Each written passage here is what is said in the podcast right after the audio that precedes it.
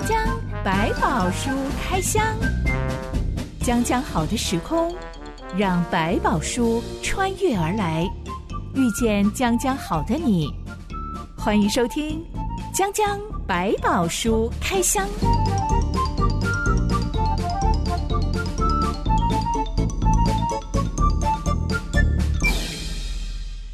百宝书里有百宝，让知心和下凡哥为你开箱来挖宝。Hello，我是知心。Hello，下凡哥。韩信是中国汉朝初年的名将。嗯，有一次汉高祖刘邦问他说：“你觉得我可以带兵多少？”嗯，原以为韩信会尊重他一下，讲个很大的数字，让他开心一开心这样子。毕竟这是主管与属下的关系。皇帝一刀下去就毁了。没想到韩信回答说：“嗯，最多十万。”哇哦！刘邦有点不悦，啊、就反问韩信说：“那你呢？”嗯，韩信却自豪的说：“越多越好，多多益善。”嗯，百万之师。刘邦这个皇帝很不解，嗯，你的意思是说我打不过你吗？嗯哼，韩信就解释说，主公您是指挥将军的领袖人物，而我是统领士兵的末将，嗯，我们两个扮演的功能是不同的，嗯嗯，呃，不晓得他到底是灵机一动，这个话才被圆过去了呢，还是他本来就真的、呃、真的这样想吧？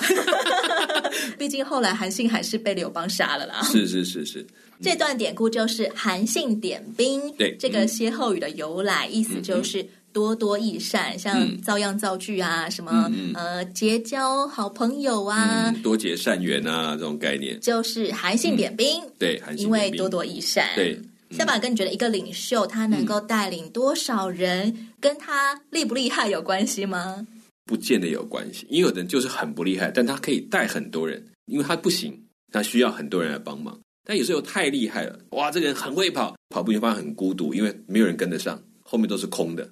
但是有的人我真的跑不动怎么办？大家帮着你，拉着你跑。不只是一人马拉松，而是全队马拉松。哎，我会觉得人数跟他厉不厉害好像成正比。所以这个厉害是指说，我们不是指他个人的才能厉不厉害，是他有没有那种辅助人的力量。如果他越能够帮助别人，他能够带领的人就越多。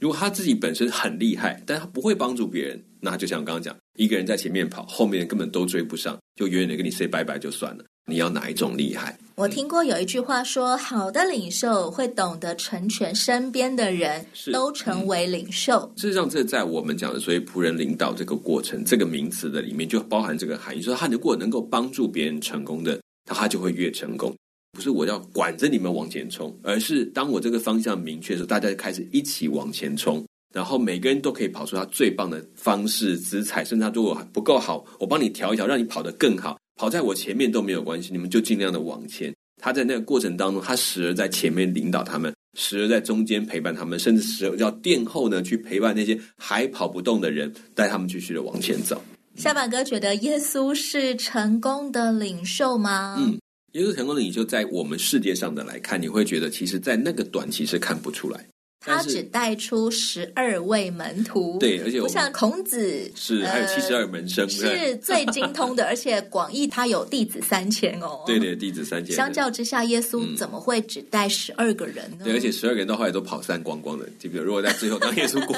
这个这个被钉死的时候，其实我们要回头来看，我们讲的领导力有另外一个名词叫做影响力。也就是说，领导最大的能力不在于他能够马上后面跟着多少人，而是他影响了多少人。所以你刚刚讲说让很多人成为领袖，那他不就不是领袖吗？其实不是，他只是把方向点出来，当大家都往这里走，但他一直引导着每一个领袖要去的方向，他呈现的是一个价值、一个方向。所以其实耶稣把一个生命的方向已经点出来，他的复活再一次影响了所有的人，让他们知道说你们可以继续往这个方向走。所以如果来看影响力的广泛深厚。当然，耶稣真的是一个伟大的领袖。如果你是看他建立的帝国或者版图的大小，那当然，耶稣在这个世界上来看，他真的是没有什么版图的。这样来说，很多嗯极富影响力的伟人，嗯，那种影响力因为没有办法量化，大概都要等到伟人已经过世之后，嗯，才有办法去评估。哇，他真的是一个成功的领袖，嗯，因为他影响后世后代好多人。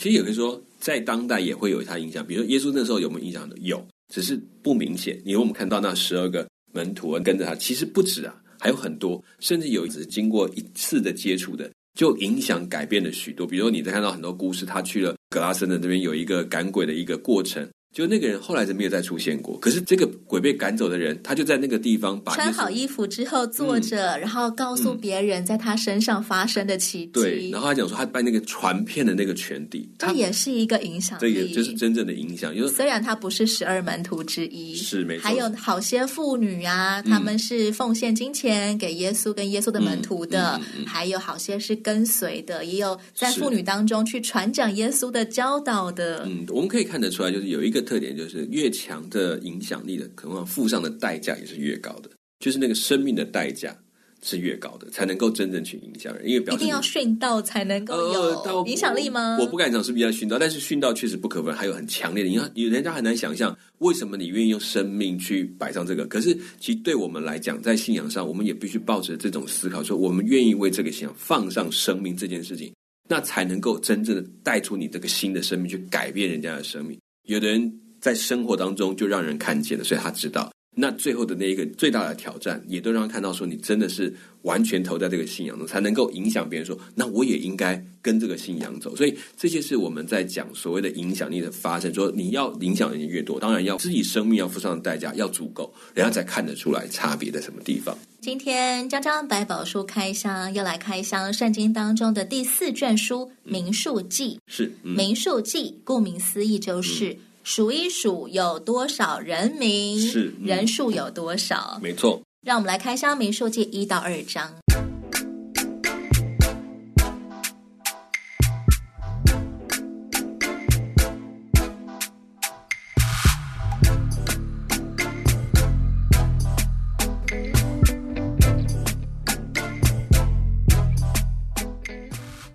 民数记其实是以色列人的第一次人口普查文献。嗯哼，这个普查时间竟然不是在以色列人刚进入西奈半岛的时候，而是在以色列人已经离开埃及后的第二年第二个月。这个时间点刚好在会幕建好的一个月后。嗯，在他们动身要离开西奈山这一站之前，嗯，上帝叫摩西亚伦要去调查以色列的总人口。还要列出一份二十岁以上能够作战的男人名单，嗯哼，是不是接下来他们要面临一连串的战争了？可能也有一点点这个因素，要他们准备好，这样知道说，如果开始要应对这些比较困难的状况，甚至要战争的时候，哪一批人应该站在前面，哪一些人要准备去面对这个战争？我想这是需要，因为他们毕竟在流动的过程，先不讲打仗，就是保护。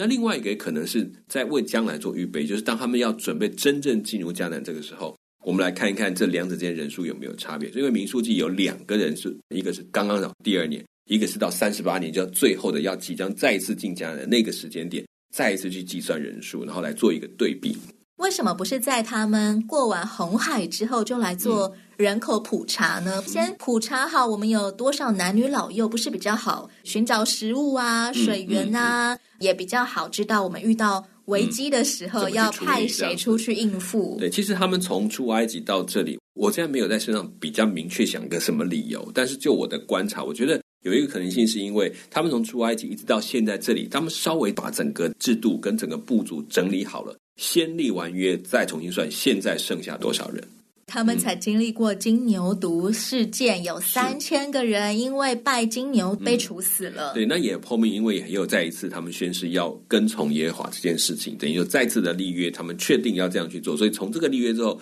来做一次整理的人数，因为在前面他们其实刚出埃及之前，其实有一个做一个人数调整，说哦，我们才说啊有六十万男丁，那个很粗略的一个计算已经有算过一次，但是到这边来。他是要把更细部的每一个部族都要整理出来。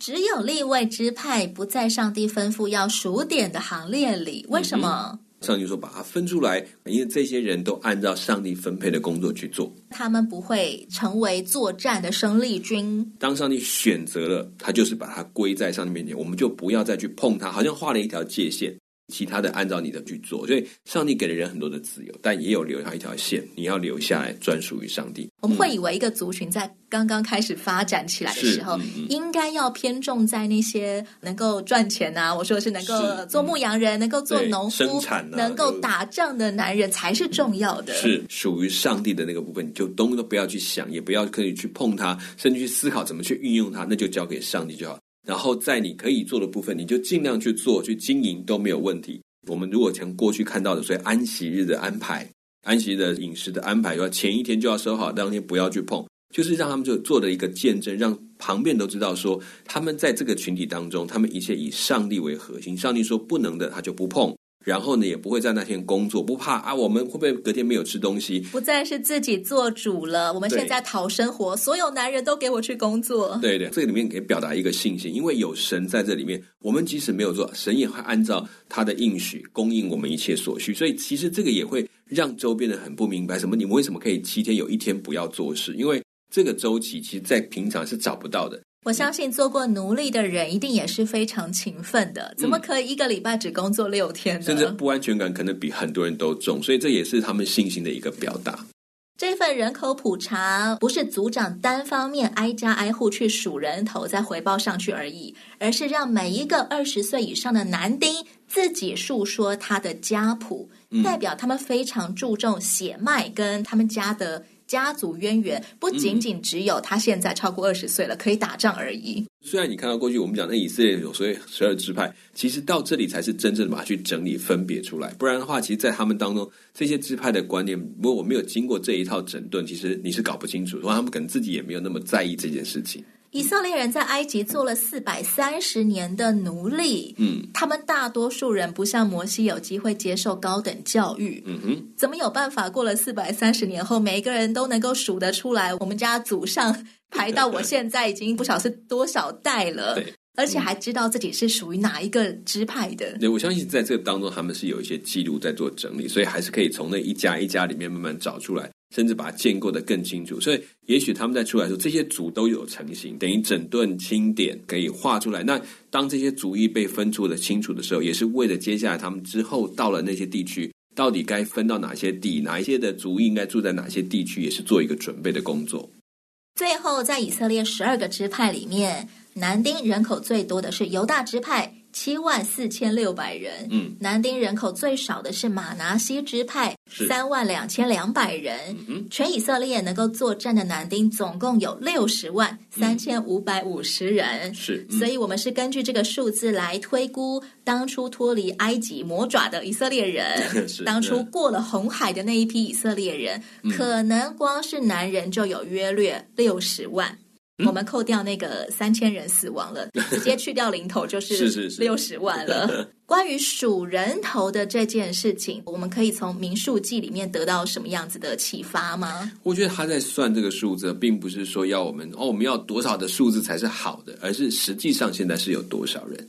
这些都是很扎实的一个数字，让我们去理解说，我们不是随便的只是把人数扩增就好，而是上帝要点的是哪一些类型的，是要怎么样的一个数字。这样就够了，不用给自己有数字压力，因为这个数字可以谁给？上帝给，不管多大多小，上帝并没有说六十万好或六十万不好，这个数字其实就是把它清出来而已。圣经箴言里面有一句话说：“嗯、你要详细知道你羊群的景况，留心料理你的牛群。嗯”今天如果我是一个领袖，我要怎么样应用这句话呢？我要怎么样去？关注我有多少的羊群，我要怎么样留心料理所有我应该要料理的人？嗯、对，我觉得这个点在我们现在在所做做很多牧养的工作上，其实就是回到了一件事：你到底在带的这一群人样貌是怎么样子？他们的景况是如何？那当然，我们会说，我们也不是真正的牧人，我们不过就是所谓的老羊哦，比较有熟练的羊，那也是被分派的工人，所以你要帮助。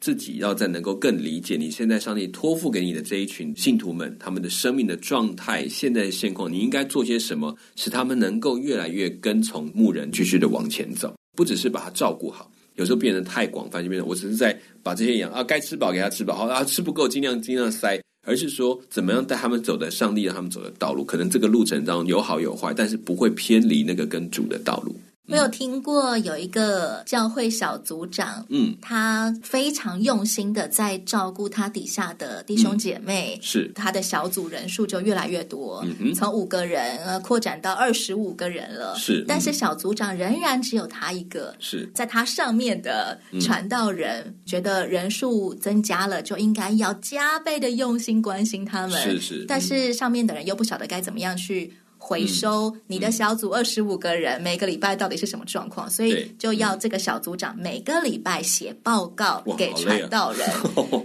他说他每个礼拜为了写完这二十五个人，我跟他们讲了电话，然后他们谈了这礼拜的带导事项，为了写完二十五个人，他都写到三更半夜，最后他就崩溃了。那当然崩溃，办公室都没这样子写。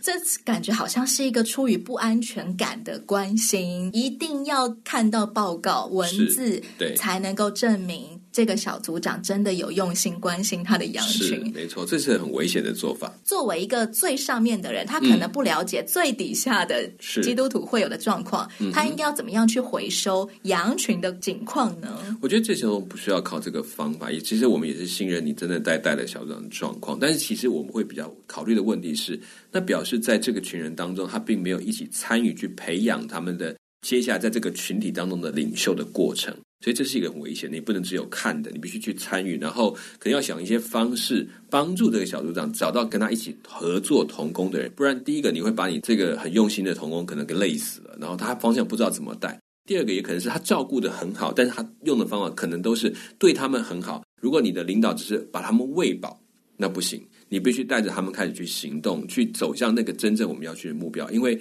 你不是争他们的主人，他们的主人是上帝。你要把他带到他的面前去。那就像你讲的，一个领袖培养出很多的领袖，这些东西才会让这个团体就越来越稳固，越来越强。然后所谓上面那个牧者或者你才是真的要做，就是协助他。找出更多可以一起奔跑的人，让他不只是一个人，是变成一群人在带一群人。好领袖会懂得成全身边的人，嗯、是变成领袖，没错。嗯、怎么样栽培他们？不单单只是羊群，而可以成为。领头羊，嗯，这样子的羊，像摩西之前也接受他岳父的建议，是怎么样在人民当中设立千夫长、百夫长、十夫长，一层一层下去，才不会累垮摩西。尽管他再怎么样的神人，他还是会累垮的。对，而且那个很多命令跟传递，或者说行动的过程当中，你如果没有靠他们直接立刻的反应，那都太慢了，那会出现很多的状况。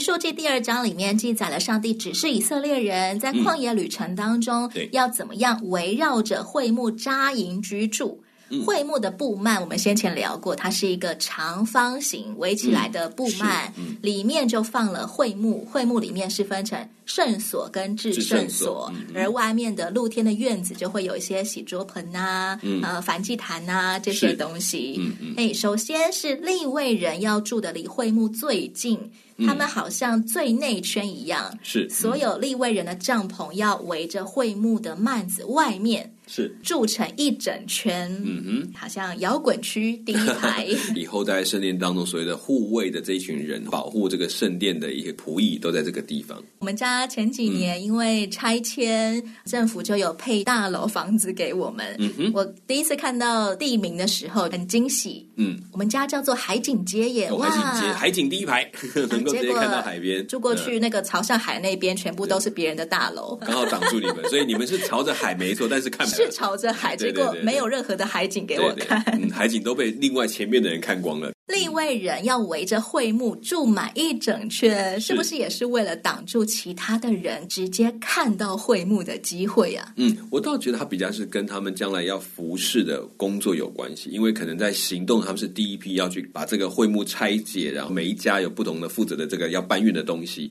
所以跟这可能有点关系。那有没有一种保护他呢？我倒觉得他们能够保护的也有限，但是在让所谓的一般百姓有一个距离，我跟上帝那个距离是要一层一层的，我一定要理解，我不是直接可以面到上帝的那个至高的位置，所以这个也会带来一种在仪式上或者在心理上的一种敬畏，就是那个神是我们的神是有位置的，是你要经过这些过程，那一层一层会帮助他去做自己生命的捷径了，能够理解自己生命的地位位置。能够更加的谦卑，能够降服在上帝的面前，在仪式上、地理上的感受。想象起来，利未人的帐篷很像一圈的围墙，嗯，也很像一圈的篱笆，或者说一圈的卫兵守卫，是好像把会幕圈在堡垒里面一样的感觉。但是不过更多，他们因为没有什么保卫的武器，你会发现他们其实没有武器的。但是更多什么，让很多旁边先看到利未人的生活。如果是他们是这样生活，那上帝要的是什么？每个人要去献祭的时候，都会先穿过立位人的居住区。对，所以他们会来在协助他们，那个动作姿态跟他们对自己的要求，那就会呈现出来一个不一样的一个氛围。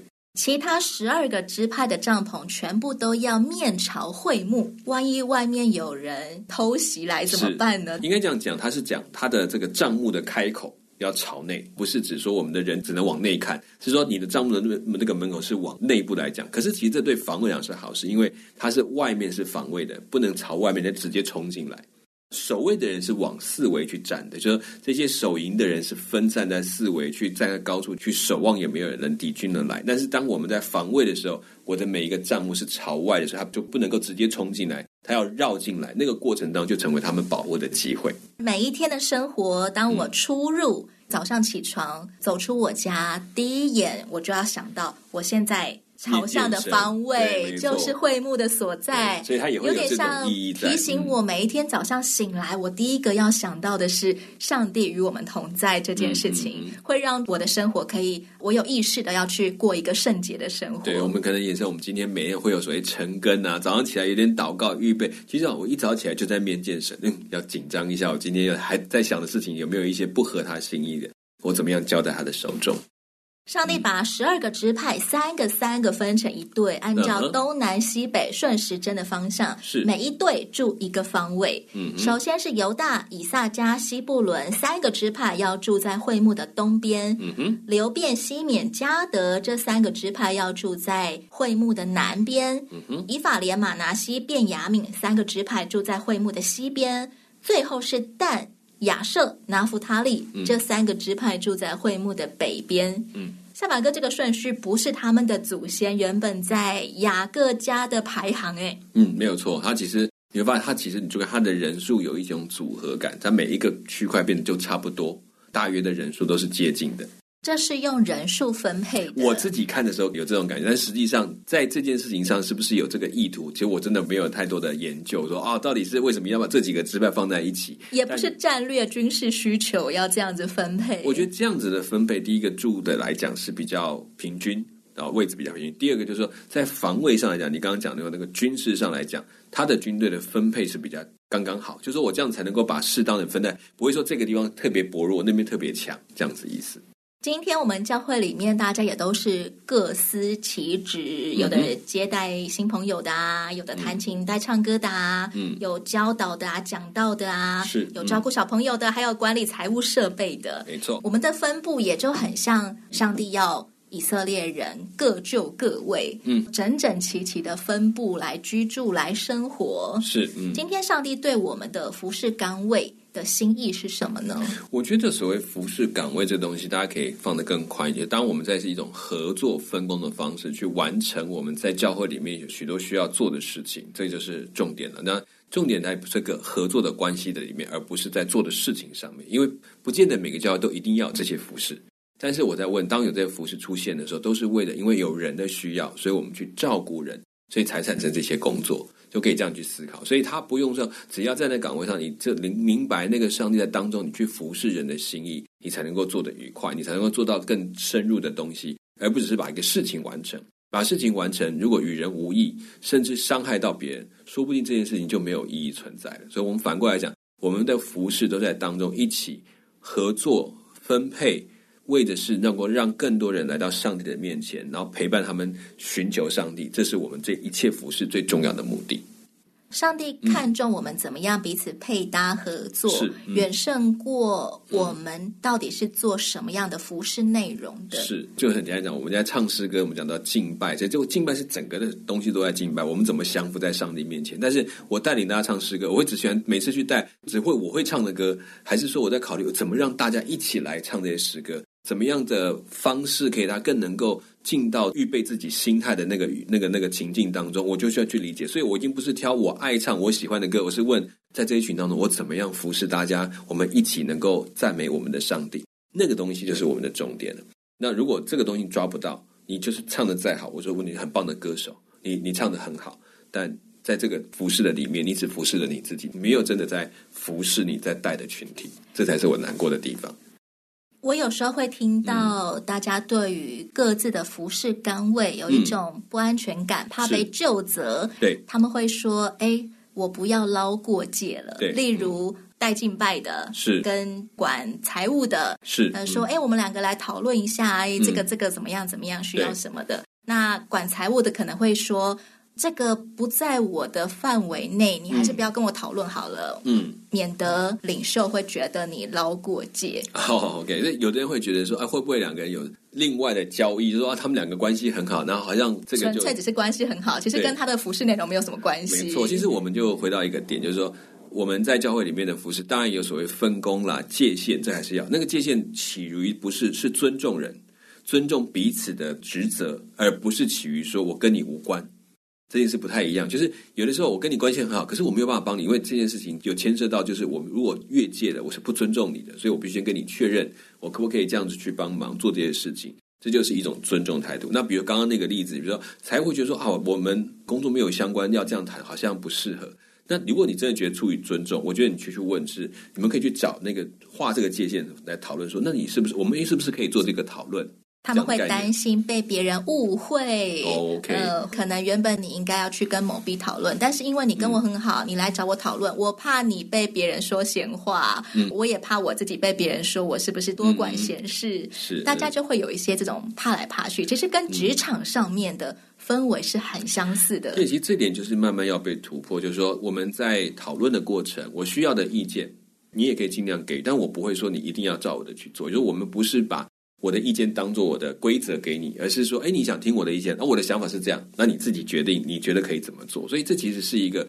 比较好的健康的模式，因为大家的头脑装的东西都不一样。有时候我想不到的，你想得到。那我听到之后，哎，我突然我就会用我的专业或者我的我熟悉的方法去把它变成一个现在可以做的方法。所以其实也不用太顾忌，因为这实际上没有一个上下的问题，只有职责差异性的问题。有时候我们是活动的人会跑去找财务的谈，因为实在想知道财务的角度是什么。因为也避免说，当我们都这样做很方便，可是损害了财务的原则，那我们就很不好意思。所以有时候先谈一谈，就可以把问题先解决掉。这是这是一种方式。所以我倒觉得，出于尊重要有。互相的沟通要有，这些也都表现出来，也是把信仰精神表现出来，不是只是哦我高兴怎么做，而是我们这样做，也是我尊重一个上帝创造的对象，尊重也是一个上帝所给予的职务，这就是一个很重要的关键，也会被人看到信仰是落实在你的服饰的里面。我们在每一天开始的时候，先来朝见神，让它成为我的生活习惯，也可以帮助我们慢慢脱离这个社会教导我们的思考方式。我要防 A，我要防 B，我要防 C，我要防主管，我要防领袖。是，而是我每一天先来朝见神的时候，让神的爱充满我，让我的思想的角度是我怎么样是尊重人，我怎么样可以让这件事情是。吸引大家同心合意的来运作的，嗯，没错，我们就不在许多事情活在恐惧里面。对，因为你好像抢业绩一样，没错，而且你不可能讨好所有的人，所以把这些原则掌握好，你至少做的。我们第一个可能心安理得，第二个面对神的时候，我觉得心是平安的。那有一些东西就哦，就当做是付了代价，就会比较自然可以继续的往前找这个对的方向，继续的前进。下一回我们要继续来看一下民数记还数点了哪些人事物。张张百宝书开箱，我是知心，我是小满哥，欢迎你留言给我们聊聊你对民数记的看法。我们下次再见喽，OK，拜拜，拜拜。